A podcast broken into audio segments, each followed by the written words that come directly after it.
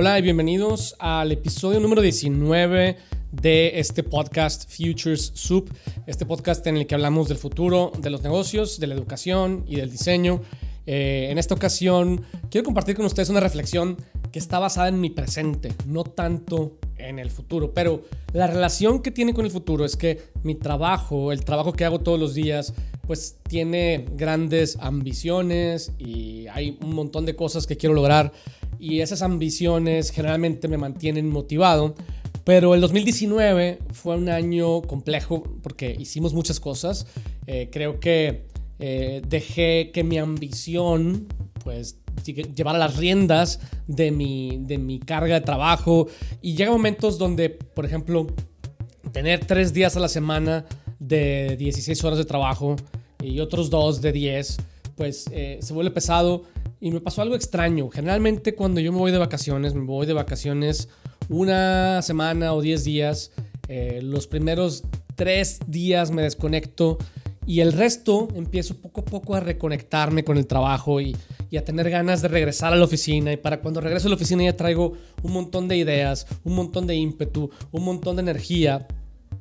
Pero en esta ocasión me pasó algo diferente. Me sucedió que me fui 10 días de vacaciones eh, el noveno día dije, chin, no quiero regresar a trabajar.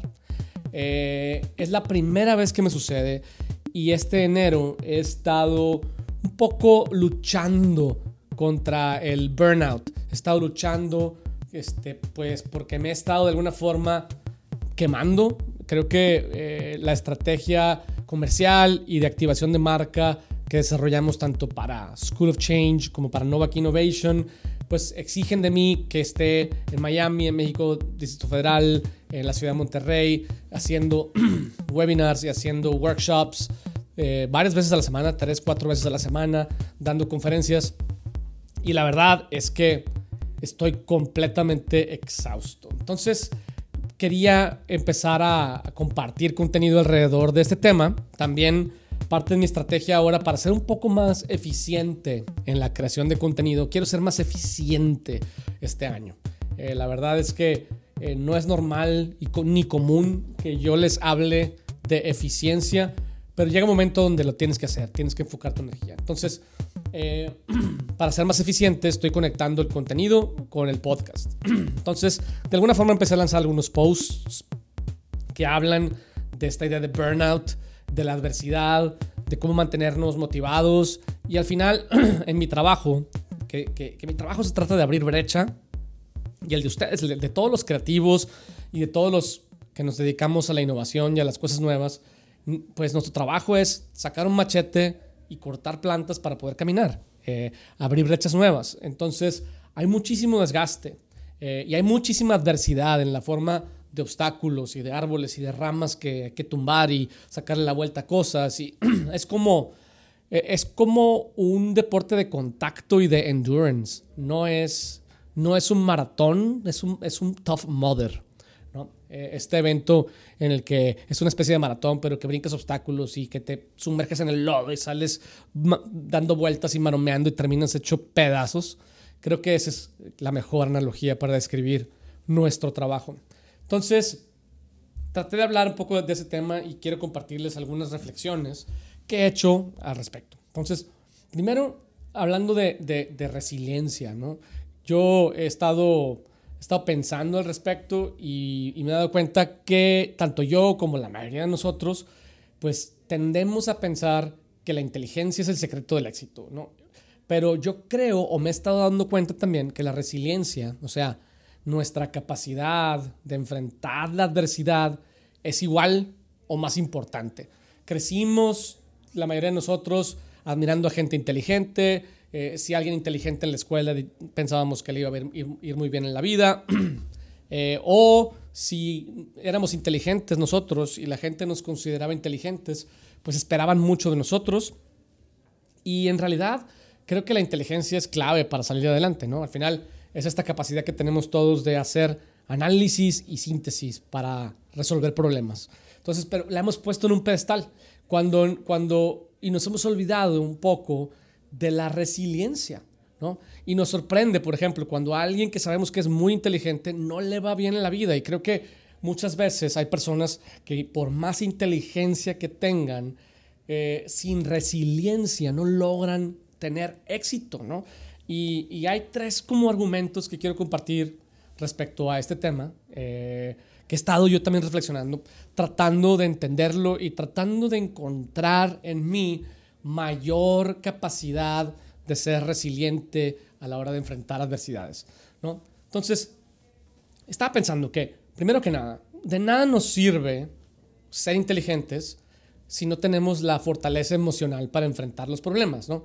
Eh, o sea, a la hora de enfrentar un problema, eh, nuestro instinto animal nos dice que tenemos que pelear o correr. Entonces, dependiendo de, qué, pues de cómo estén las cosas y de cómo esté el contrincante o la adversidad, podemos pelear o correr. Pero también depende de qué tan bien nos sintamos emocionalmente para hacerlo. Yo creo que una de las grandes barreras para superar eh, los obstáculos que enfrentamos en la vida no es nada más qué tan alto es el obstáculo, sino qué tan alta o baja es nuestra resiliencia emocional para enfrentarlo. Porque si no tenemos la resiliencia emocional, no, no, logramos aplicar eh, nuestra inteligencia. Entonces, fíjate, si nuestra inteligencia es la capacidad que tenemos de resolver problemas, pues de nada nos va a servir ser inteligentes en la vida si no tenemos la capacidad, la resiliencia y la madurez emocional para enfrentarlos. O sea, al final solamente podemos resolver los problemas que logramos enfrentar. Y luego entonces, si la resiliencia o la resiliencia, perdón, emocional es tan importante, pues la pregunta que yo mismo me hago y que probablemente ustedes están haciendo es, ok, entonces, ¿y cómo la desarrollo? O sea, ¿cómo desarrollo esta capacidad emocional de, de, sentirme fuerte para poder enfrentar mis adversidades y mis situaciones complejas, ¿no? Entonces yo creo que cuando enfrentamos la adversidad, o sea, cuando decidimos enfrentarla, estemos fuertes o no, e, e, es cuando fortalecemos esa inteligencia emocional, ¿no? Y, y, y conforme más nos enfrentamos a algo, menos temor le tenemos, menos aprensión sentimos, a la hora de, pues, de enfrentar estas situaciones eh, y, nos permite, cuando tenemos la capacidad emocional de, sentirnos bien a la hora de enfrentarlo y no, estar, no, sentirnos como aprensivos, ansiosos, podemos ver los obstáculos desde nuevas perspectivas. Y a veces nos damos cuenta que los obstáculos pueden ser rampas, o sea, en lugar de verlos como un obstáculo o algo que está en el camino, lo podemos ver como un peldaño, ¿no? Hace poco, de hecho, cuando estaba escribiendo este contenido, dije, ah, pues entonces en la vida no hay obstáculos, lo que hay son escalones, ¿no?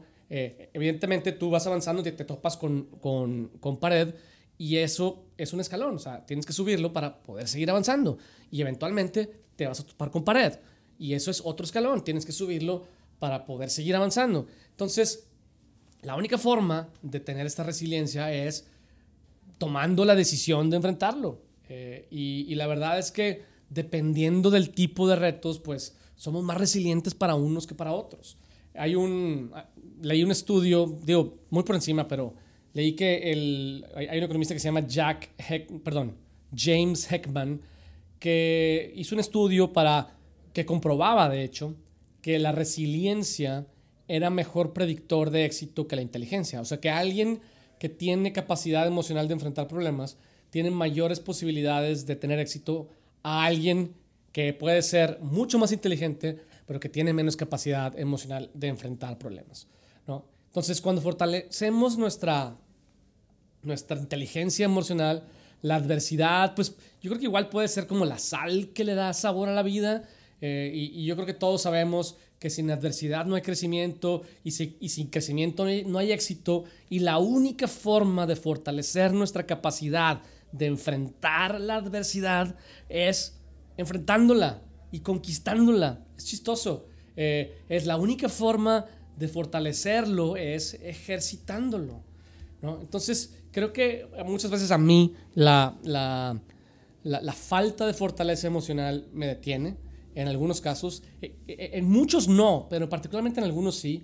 Y este año estoy iniciando como con una, ¿sabes? Como con poca resiliencia emocional. Creo que eh, le tengo miedo al burnout, le tengo miedo a, a, seguir con este ritmo tan extenuante y necesito enfocarme, ¿no? Entonces uno de mis, de mis principales objetivos este año es ser más eficiente con mi energía eh, y encontrar la motivación intrínseca, ¿no? Otro de los temas que quiero compartir con ustedes es esta idea de la motivación intrínseca versus la, motiva versus la motivación extrínseca.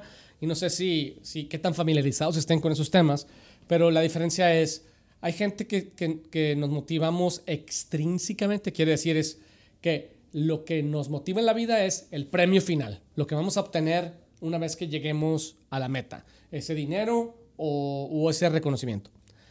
Eh, y a otras personas, o, digamos, esto aplica a todos de alguna forma, pero algunos somos, la mayoría de hecho, somos mucho más, pues, inclinados a tener motivación intrínseca, o sea, la motivación que nos da estar en el proceso, la motivación que nos da estar en el camino, ¿no? Eh, hay, hay, una frase de Steve Jobs que no es tan conocida, no sé por qué, pero es muy, muy, muy buena. Se llama, dice, Steve Jobs decía, The journey is the reward. O sea, que, que, que, que para él, o al menos la manera en que él interpretaba las luchas que él tenía consigo mismo y con sus teammates y con sus socios y con eh, la prensa y con toda la gente contra la que luchó, eh, era interpretando eh, esa adversidad diciendo, lo que yo disfruto o lo que necesito disfrutar es el camino, necesito disfrutar el proceso, necesito asegurarme de que lo que me da satisfacción psicológica es el grind, es el estar todos los días, es el, el, tener estas conversaciones con este tipo de clientes, con este tipo de compañeros, con este tipo de subordinados, eh, el, el, convencer a gente de, de hacer cosas nuevas ¿no? Eh, y diferentes. ¿no? Eh, yo creo que todos medimos en, la, en nuestro éxito en la vida en función del resultado y muchas veces nos embarcamos, o esto hace que nos embarquemos en actividades profesionales o proyectos o iniciativas que no disfrutamos, ¿no? Eh, pensando que, que, que, una vez que lleguemos a la meta, todo va a estar bien, ¿no? Entonces, la mejor forma de enfrentar esos obstáculos y la adversidad que, pues, inevitablemente nos va a llevar al éxito, estos escalones, es si escogemos actividades, o sea, en el proceso, que, que disfrutemos, que nos den valor, ¿no? Primero, yo creo que porque el proceso es donde pasamos el 98% del tiempo. Por ejemplo, cuando hay que preparar una presentación de alto impacto como las que preparaba Steve Jobs, pues eso toma 90 horas de trabajo, que es, que es una semana de tiempo completo. No, perdóname, son dos semanas de tiempo completo. Entonces, pues es un montón de tiempo hacer una, una, una presentación. Entonces, si tú disfrutas el buscar las imágenes, el crear el argumento, pues uno, eso te va a dar mayores posibilidades de tener una presentación exitosa y dos, vas a ser más feliz porque vas a estar disfrutando el camino, ¿no? Porque como, como decía Alex Sintek, que mala referencia, el camino no se acaba. O sea, el, eh, eh, eh, el, camino siempre está ahí, o sea, nunca llegas. Entonces hay que disfrutar el camino. Eh, al menos eso es lo que yo estoy tratando de hacer, es encontrar cómo, cómo lograr que el camino sea lo que me da satisfacción, no nada más la meta, ¿no? Eh, ahora que viene el, el Super Bowl, pues lo uso de ejemplo también y digo, pues ganar el Super Bowl toma todo un año de preparación, ¿no? Eh, y una vida de preparación. Entonces, pues es la diferencia entre the love of the game y the love of winning. O sea, y aquí hay una dicotomía porque por ahí hace, el año pasado hice un post que, les, que, que decía play to win, ¿no? Hay gente que we play to play y hay gente que we play to win. Yo creo que es importante combinar las dos. O sea, no se trata nada más de decir, sí, a mí lo que me gusta es jugar, ¿no? Eh, independientemente de si gano o no. Pues no, al final tenemos que más bien encontrar la manera de, de disfrutar el juego, pero teniendo victorias, este, pequeñas victorias todos los días, ¿no? Que cuando las sumas, pues se van a convertir en la gran victoria. Y lo mismo pasa si vamos a lanzar un nuevo producto o lanzar una nueva compañía, pues eso toma meses o años. Entonces, si el 98% del tiempo estamos en el proceso, entonces la única forma o la mejor forma de mantenernos motivados es encontrando satisfacción psicológica en el proceso. Y esa satisfacción psicológica es la que nos debería de ayudar a superar el cansancio y el desgaste y mantenernos motivados y, encontrar la fortaleza emocional. Entonces, si yo empecé hablando de fortaleza emocional, que en algunas cosas yo siento personalmente que la tengo bien desarrollada, en otras no tanto. Eh, pues una manera de desarrollarlas es enfrentándolas, como decía hace rato, pero otra es encontrando actividades en donde enfrentar ese tipo de obstáculos es lo que te da satisfacción. Eh, resolver ese tipo de problemas es lo que te da satisfacción. Aparte, ¿sabes? De llegar a la meta. Porque, porque jugar por jugar, la verdad es que puede, puede sentirse como una receta para la mediocridad. No se trata nada más de disfrutar el juego, también hay que ganar. Pero creo que estoy tratando de hacer una conversación dándole más peso al juego porque, porque, porque el, el, énfasis que tenemos culturalmente en ganar creo que ya está lo suficientemente desarrollado y fuerte, ¿no?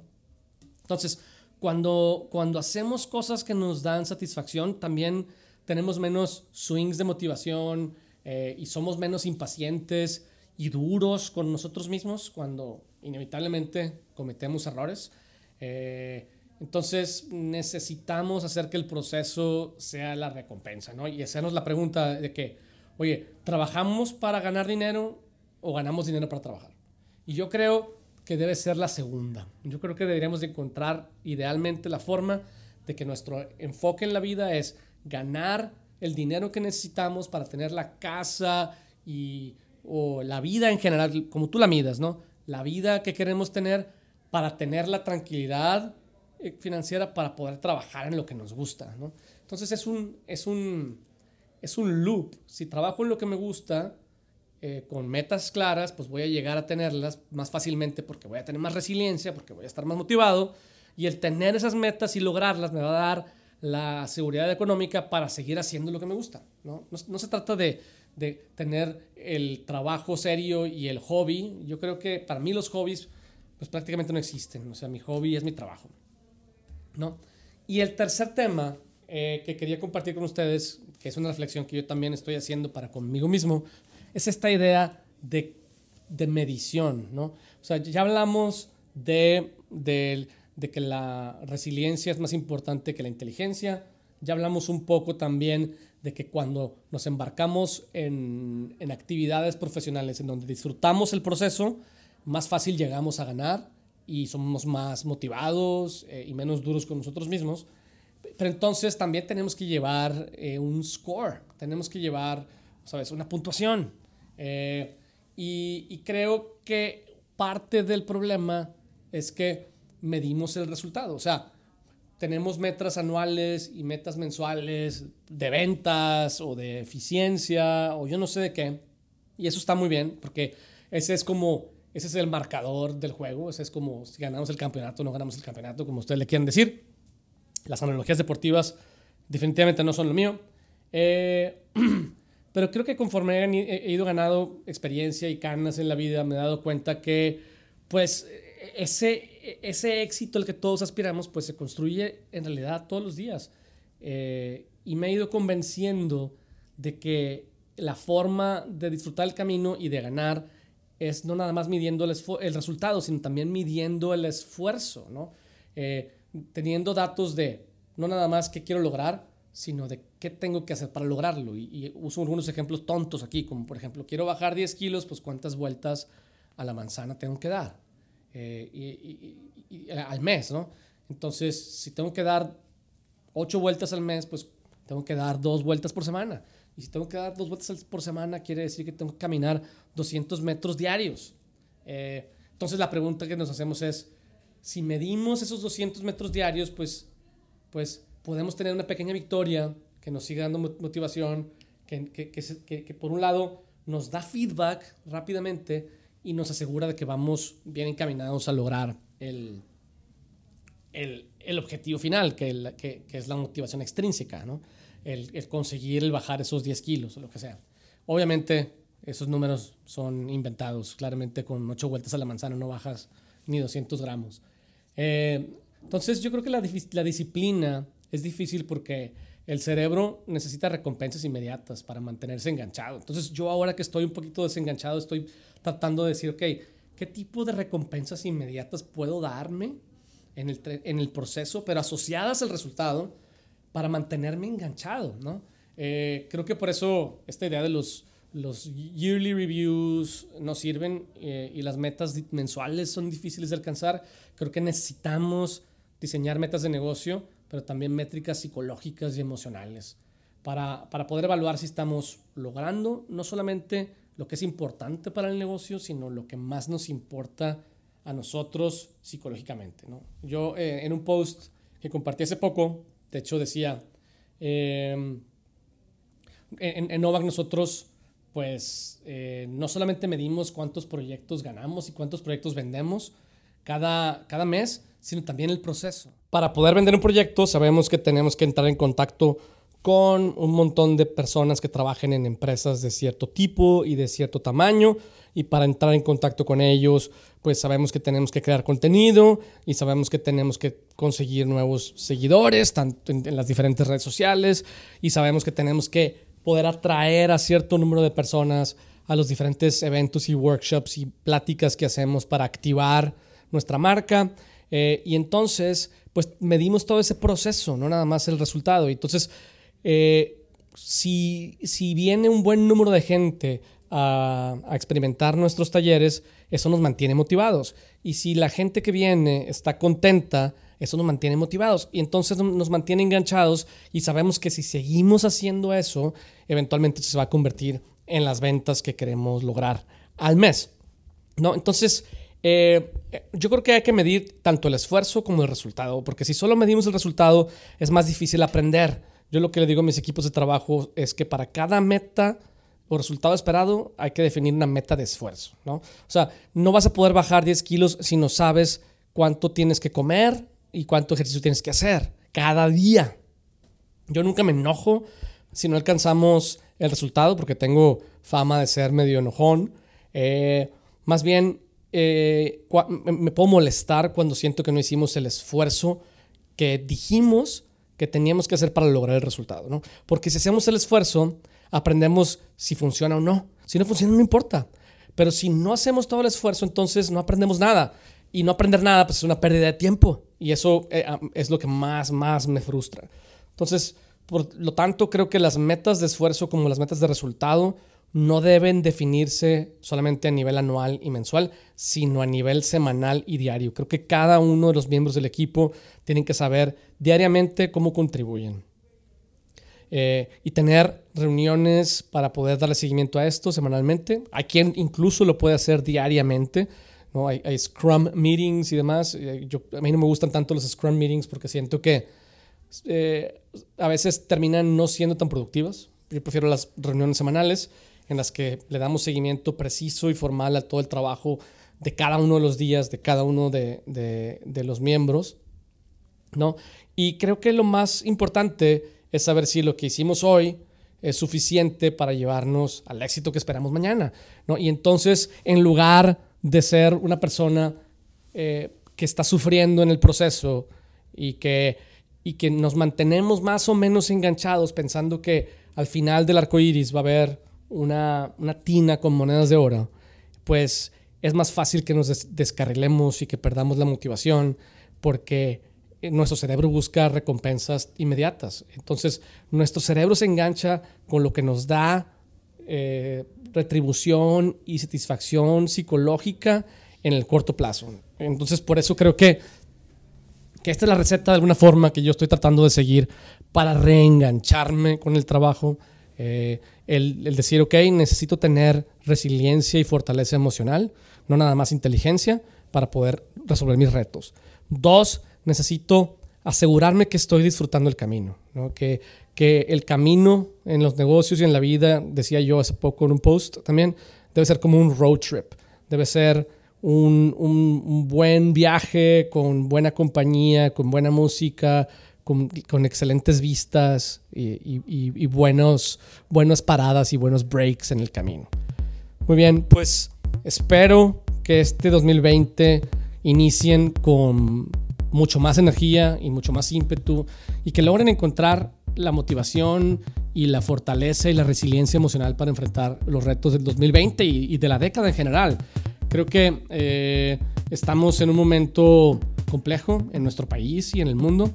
Eh, si bien estamos mejor que nunca, pues estamos enfrentando retos que no conocemos y hay mucha incertidumbre, ¿no? Y la incertidumbre generalmente nos abruma.